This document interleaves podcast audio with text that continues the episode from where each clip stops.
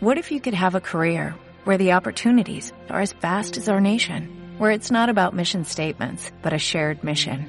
At U.S. Customs and Border Protection, we go beyond to protect more than borders, from ship to shore, air to ground, cities to local communities. CBP agents and officers are keeping people safe. Join U.S. Customs and Border Protection and go beyond for something far greater than yourself. Learn more at cbp.gov/careers. Buenas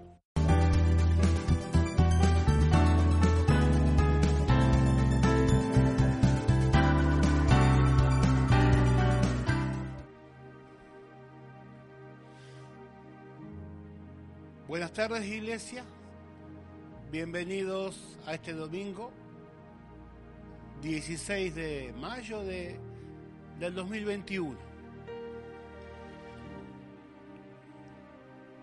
Vamos a orar antes de empezar la reunión. Si a usted le parece, cerramos nuestros ojos ahí donde está.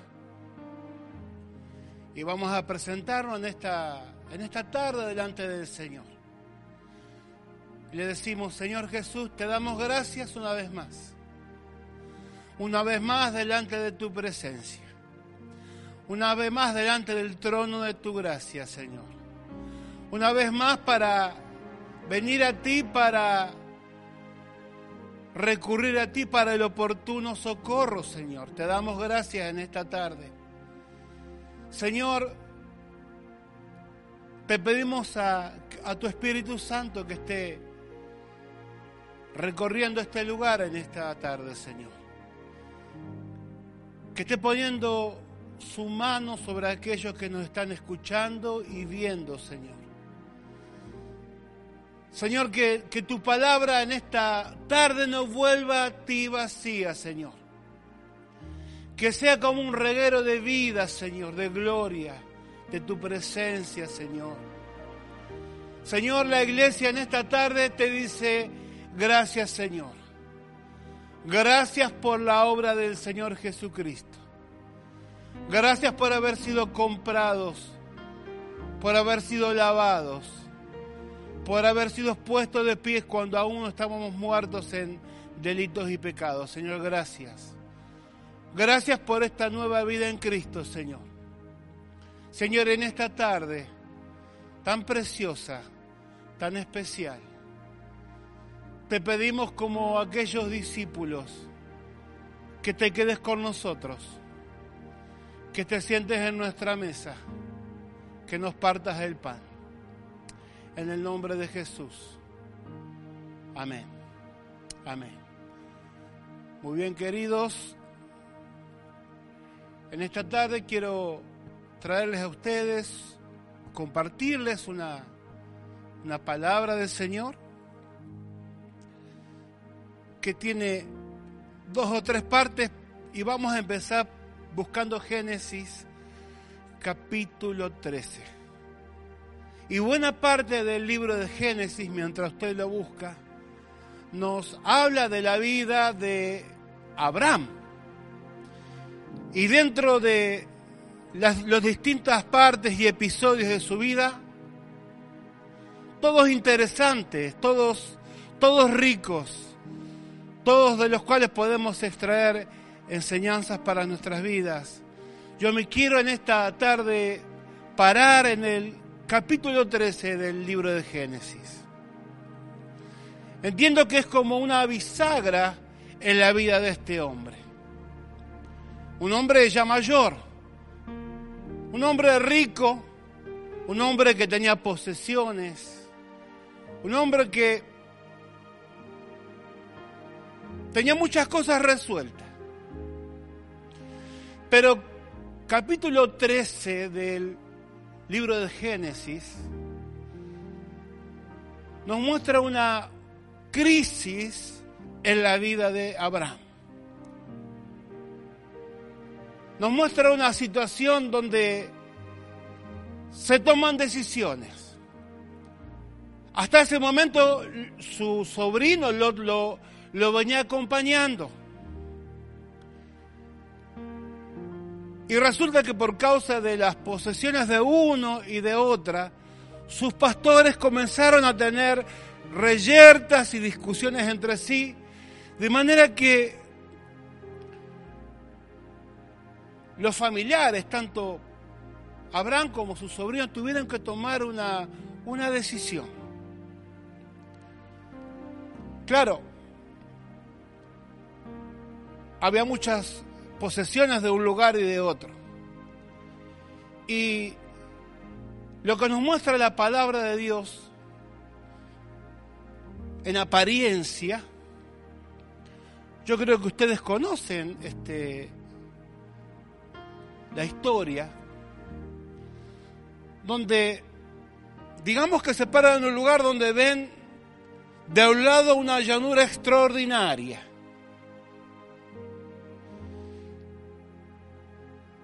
Un historiador judío nos dice que Sodoma y Gomorra hasta tenían una laguna, es decir, que cuando, cuando miran desde un lugar, de, desde un lugar, desde un monte, toda esa, esa, esa llanura extraordinaria donde, donde había pastos, este, había agua este, y ciudades muy prósperas, porque también era eso. Resulta que Lot toma una decisión. Y no me voy a parar en aquello que hemos aprendido tantas veces, donde, bueno, supuestamente el sobrino tenía que haberle dado el derecho al tío, que era mayor, para poder elegir. Sin embargo, la historia dice que el que primero elige fue Lot. Y aquí tenemos algo en qué pensar o en qué reflexionar. A veces los corazones de los hombres se manifiestan lo que hay adentro según las decisiones que toman, ¿no es así? Entonces Lot, viendo lo que veían sus ojos, decidió ir a esa llanura que sus ojos naturales pudieron ver, algo precioso, algo que a la vista era extraordinario. Y el relato nos muestra de, que él se extendió hasta cerca de Sodoma y Gomorra.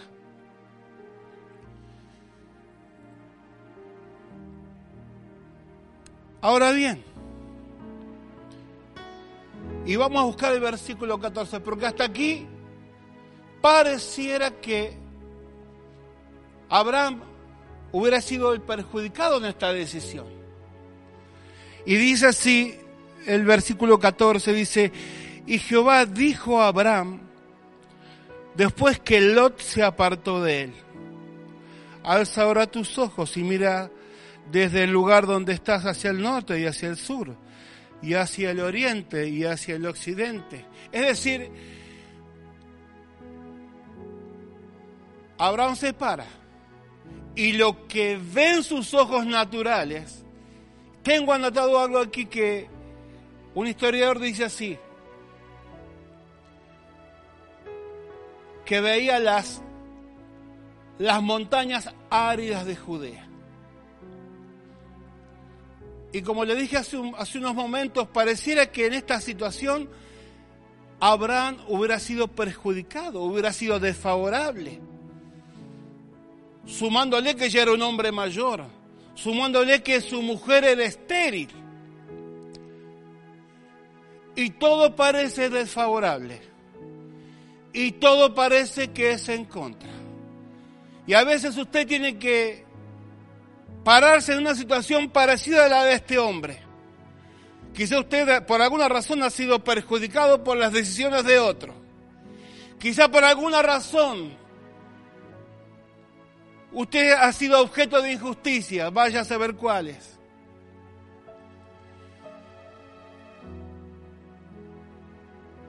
Pero hay un detalle.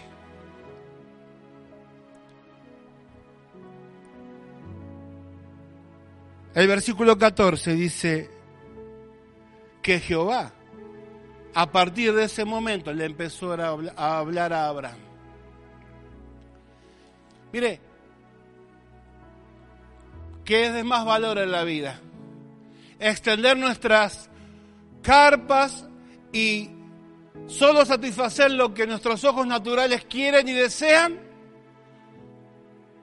¿O que el Dios de la gloria, el creador, el sustentador de tu vida y de la mía, se siente al lado tuyo y te hable? Y esto es un proceso, querido. Dios estaba tratando con este hombre para, así como lo saca de Ur de los Caldeos, va tratando su vida, su corazón, para hacerlo tanto a él como a usted un hombre o una mujer espiritual.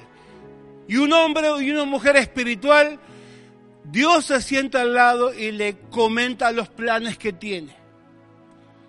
Y yo me quiero parar en esta frase que le dice el Señor a un hombre que aparentemente, aparentemente, la situación le era desfavorable. Y él escucha de parte del mismo Dios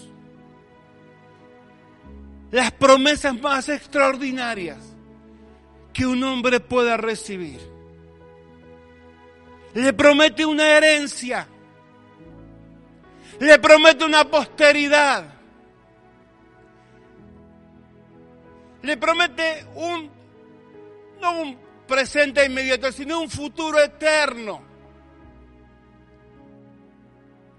Yo no sé si Abraham era consciente de todas aquellas cosas que Dios le estaba diciendo en ese momento, pero así trata Dios con los hombres. Así Dios trata con sus hijos. Así Dios trata con todos aquellos que, que les quiere mostrar algo que sus ojos naturales no pueden ver. Por eso, cuando la separación este, sucede, permítame recrear en esta, en esta tarde. El Señor se le sienta al lado y le dice a aquel que por alguna razón está cabizbajo, le dice, Abraham, levanta los ojos, alza la vista, tengo cosas que mostrarte que tus ojos naturales todavía no lo pueden ver. Qué extraordinario. Qué extraordinario el trato de Dios.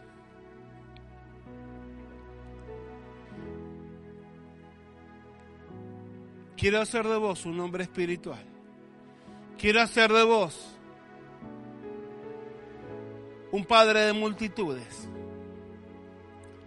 Quiero trabajar dentro tuyo.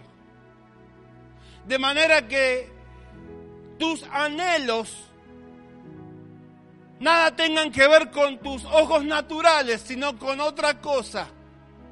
Mire, Hebreos capítulo 11, versículo 16, un poco recreando esta, esta historia. Dice que Dios puso en aquellos que le seguían, dice, anhelaban una, una patria mejor. Es decir, algo que no era transitorio, algo que no era inmediato, sino algo que tenía que ver con el cielo algo que tenía que ver con la gloria, algo que tenía que ver con aquello que no se podía tocar, no se podía ver, solamente se podía percibir con los ojos espirituales. Y son días, son días donde tenés que pararte en estos días. Y tener que tomar algún tipo de decisión. Miren, Lot ya tomó su decisión. Lot le hizo caso a sus inquietudes de adentro, a lo que solo veían sus ojos y fue para aquel lado. Pero, pero con Abraham fue distinto. Abraham se le sentó al lado, el Señor. Y el Señor le dijo las cosas más extraordinarias que un hombre, que una mujer puede escuchar.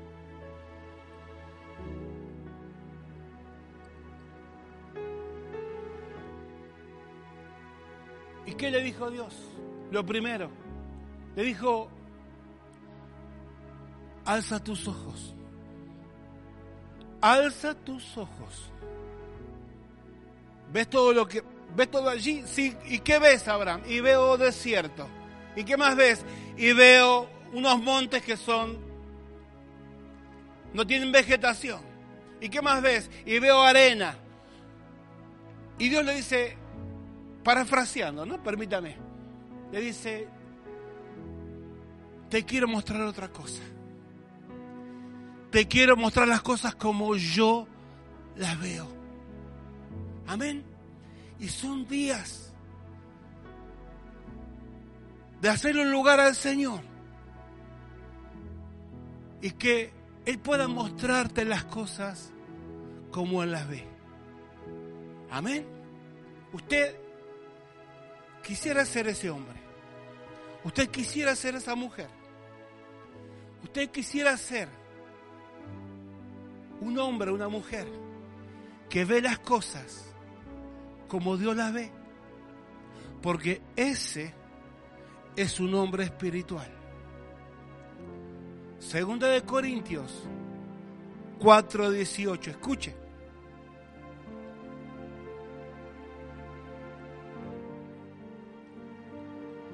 Gracias Señor. Dice así, no mirando nosotros las cosas que se ven, sino las que no se ven. Lo repetimos. Segunda de Corintios 4:18. Dice, no mirando nosotros las cosas que se ven, sino las que no se ven. Pues las cosas que se ven, dice, son temporales. Pero las que no se ven son eternas. Así que quiera Dios en estos días pueda despertar en usted una nueva visión. Pueda el Señor traer colirio a su vida. Pueda no ver solamente las cosas temporales. Usted tendrá que trabajar, que hacer la, tarea que usted tiene que hacer cada día, sus responsabilidades, está perfecto. Pero Dios quiere hacer algo más en usted y en mí. Quiere que usted pueda mirar las cosas como Él las ve. Quiero darte otro ejemplo, si me permitís, en esta, en esta tarde.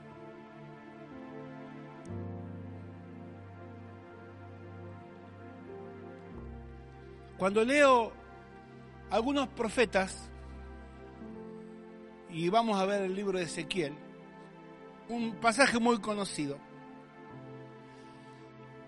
Pienso,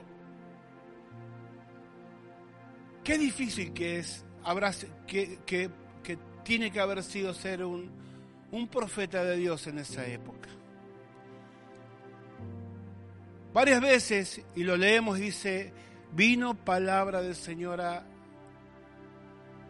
¿No? Y yo digo,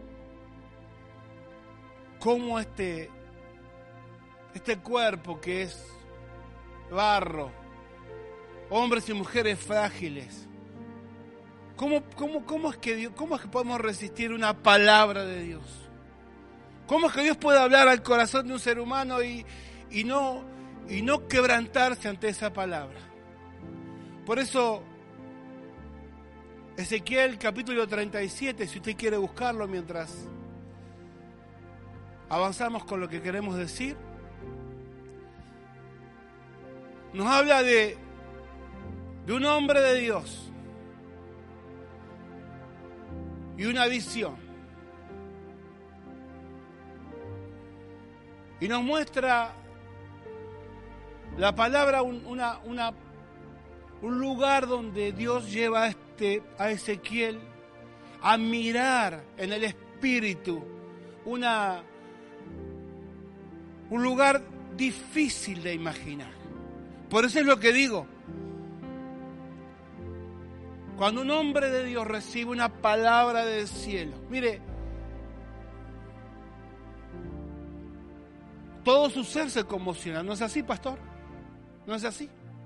No puede vivir, no puede dormir sueña vive, respira con esa palabra que Dios diga. No la puede contener porque ¿cómo puede un hombre contener la gloria de Dios?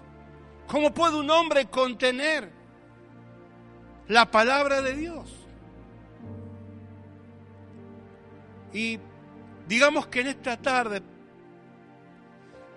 quiero ponerme en ese lugar de este profeta de Dios, donde Dios le muestra un, valle, un lugar no muy lindo para ver, ni para visitar. No es un lugar turístico, no es el lugar donde vamos a sacar fotos.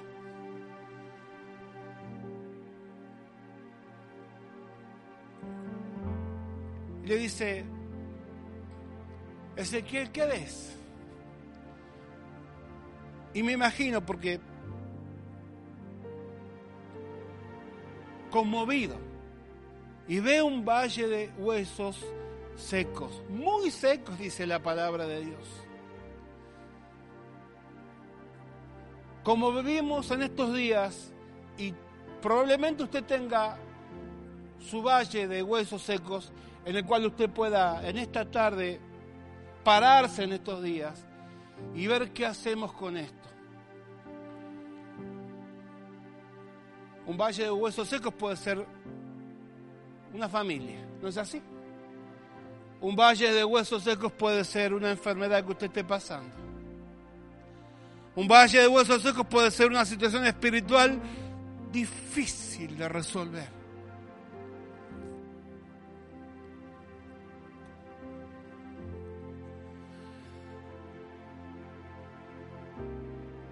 Hace unos días atrás recibí en la cantidad de cosas que viene mandando por WhatsApp. Mire, el mapa de Argentina. El mapa de Argentina. Y en el mapa de Argentina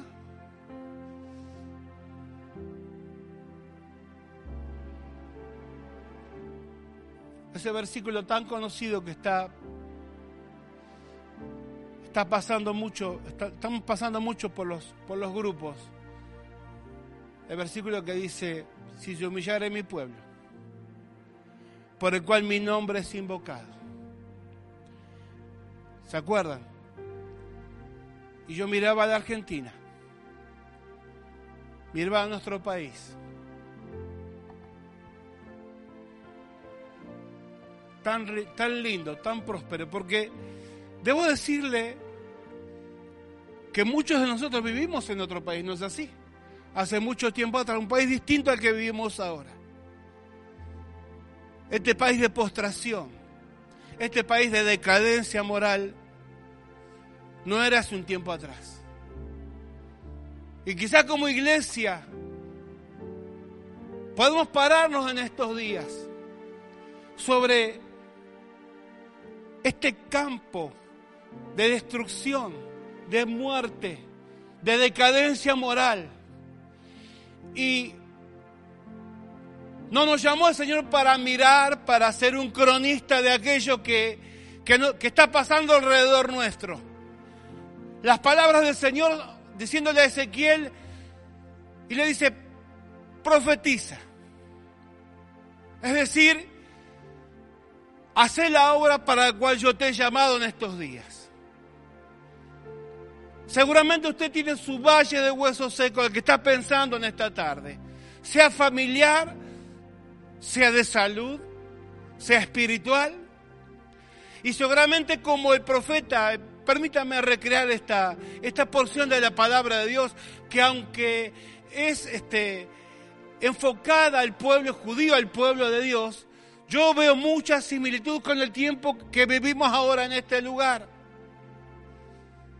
Es probable que esto sea muy parecido a lo que usted esté pasando.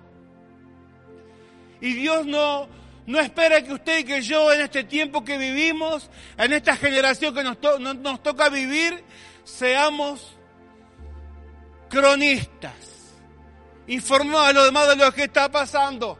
La orden del cielo era clara, profetiza, da una palabra que puede cambiar la circunstancia de, ese lugar, de ese momento. Y son días de secarse las lágrimas. Amén. Son días de secarse las lágrimas. Dejar de mirar el, los huesos secos. Que sí están. Que sí están allí. Y mientras usted se seca las lágrimas, usted se pone de pie.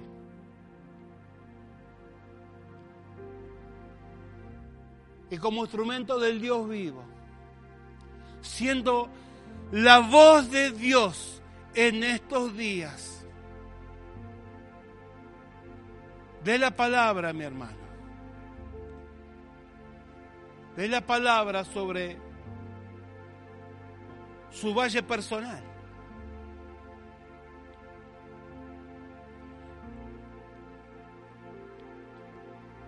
Iglesia, da la palabra sobre este tiempo de destrucción moral y aún física que estamos viviendo como país. De la palabra. Demos la palabra como iglesia. Mire, me toca trabajar y, y caminar y andar por varios lugares. Nunca vi tanta gente cartoneando. Para los que no conocen aquí, son de otro país, por ahí nos toman, son gente que anda con la calle, con carritos hechos medios caseros, juntando cartones para poder vivir, poder comer cada día. Nunca vi tanta gente queriendo limpiar los vidrios. Por favor, permítame limpiar su vidrio, aunque sea una monedita de mí. En todas las esquinas, no solamente de Capital Federal en Argentina, cada cada rincón hay personas postradas en situación de calle. Y como iglesia, digo en esta tarde, debemos tomar una posición. No ser cronistas, no dar un informe técnico de, las cosas que están pasando, sino profetizar. Debemos dar palabras de restauración palabra de vida. Mire, versículo 11 dice, me dijo luego, hijo de hombre, todos estos huesos, dice, son la casa de Israel. Y escuche, ellos dicen, nuestros huesos se secaron, pero eso es nuestra esperanza y somos del todo destruidos. Esto que está descrito acá se repica en cada, en cada, en muchos rincones de nuestro país, querido. Pero la orden del cielo es, por tanto, dice, profetiza. Es decir, da la palabra. Versículo 14 dice, pondré mi espíritu en vosotros y viviréis y os haré reposar sobre vuestra tierra y sabréis que yo, Jehová, hablé, lo hice, dice Jehová.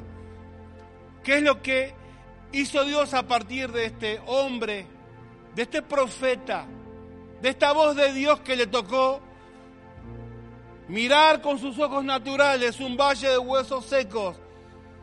Y Dios le dice, mira, yo quiero que veas las cosas como yo las veo, le dice el Señor yo veo una obra de restauración. Yo veo una obra de vida. Y yo te escogí a vos para que des la palabra. Yo te, yo te escogí a vos para que sea tu familia, sea tu salud, sea el, el valle que estés atravesando, te pongas de pie, seques tus lágrimas porque querido, ¿quién de los que me están viendo, de los que estamos aquí, no está atravesando su valle de huesos secos? Dígame la verdad. ¿No es así? Por eso el mensaje en esta, en esta tarde, comencemos a ver las cosas como Dios las ve. Son días de donde el Espíritu Santo se va a sentar al lado de varios, como con Abraham, y le va a decir, deja de mirar una aparente injusticia, porque yo con vos voy a hacer cosas grandes. Deja de mirar lo que no tenés que mirar y enfócate en mis promesas, enfócate en mi palabra, enfócate en lo que tengo de mí para vos. Quizá en estos días, para terminar,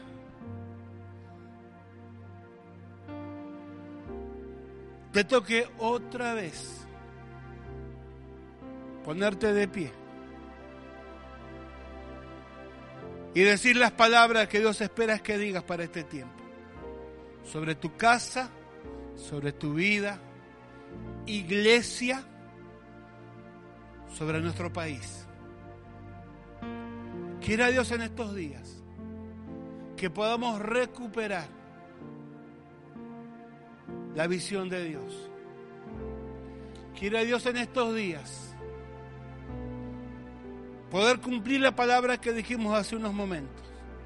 No mirando nosotros las cosas que se ven, sino las que no se ven. Porque las cosas que se ven son temporales, pero las cosas que no se ven son eternas. Cerra tus ojos antes de terminar y vamos a orar.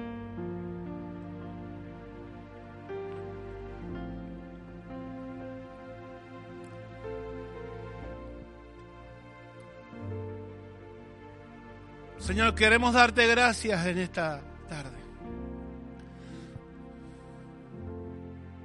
Sumamente pura es tu palabra, Señor.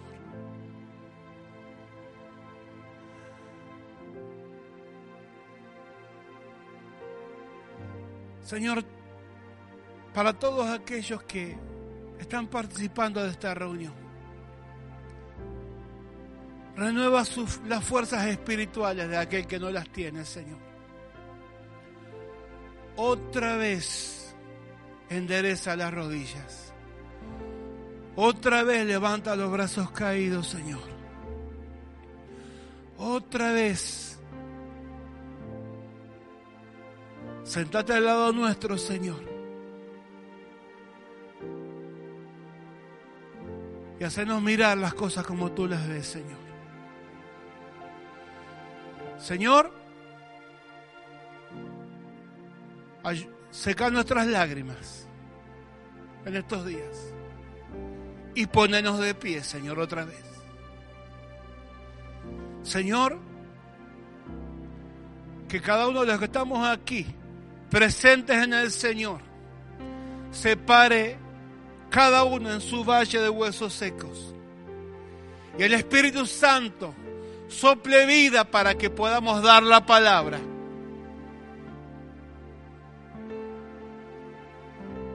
Da la palabra y mi siervo vivirá. Señor, que la iglesia otra vez vuelve a ponerse de pie.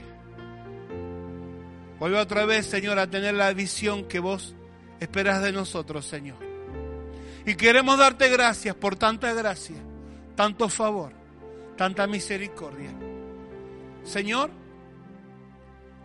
los días que vienen los queremos vivir de tu mano, llenos del Espíritu Santo, llenos de la gloria de Dios y llenos de la visión del Señor. Te damos gracias en el nombre de Jesús, de quién somos y a quién servimos. Amén. Amén. Dios te bendiga y muchas gracias.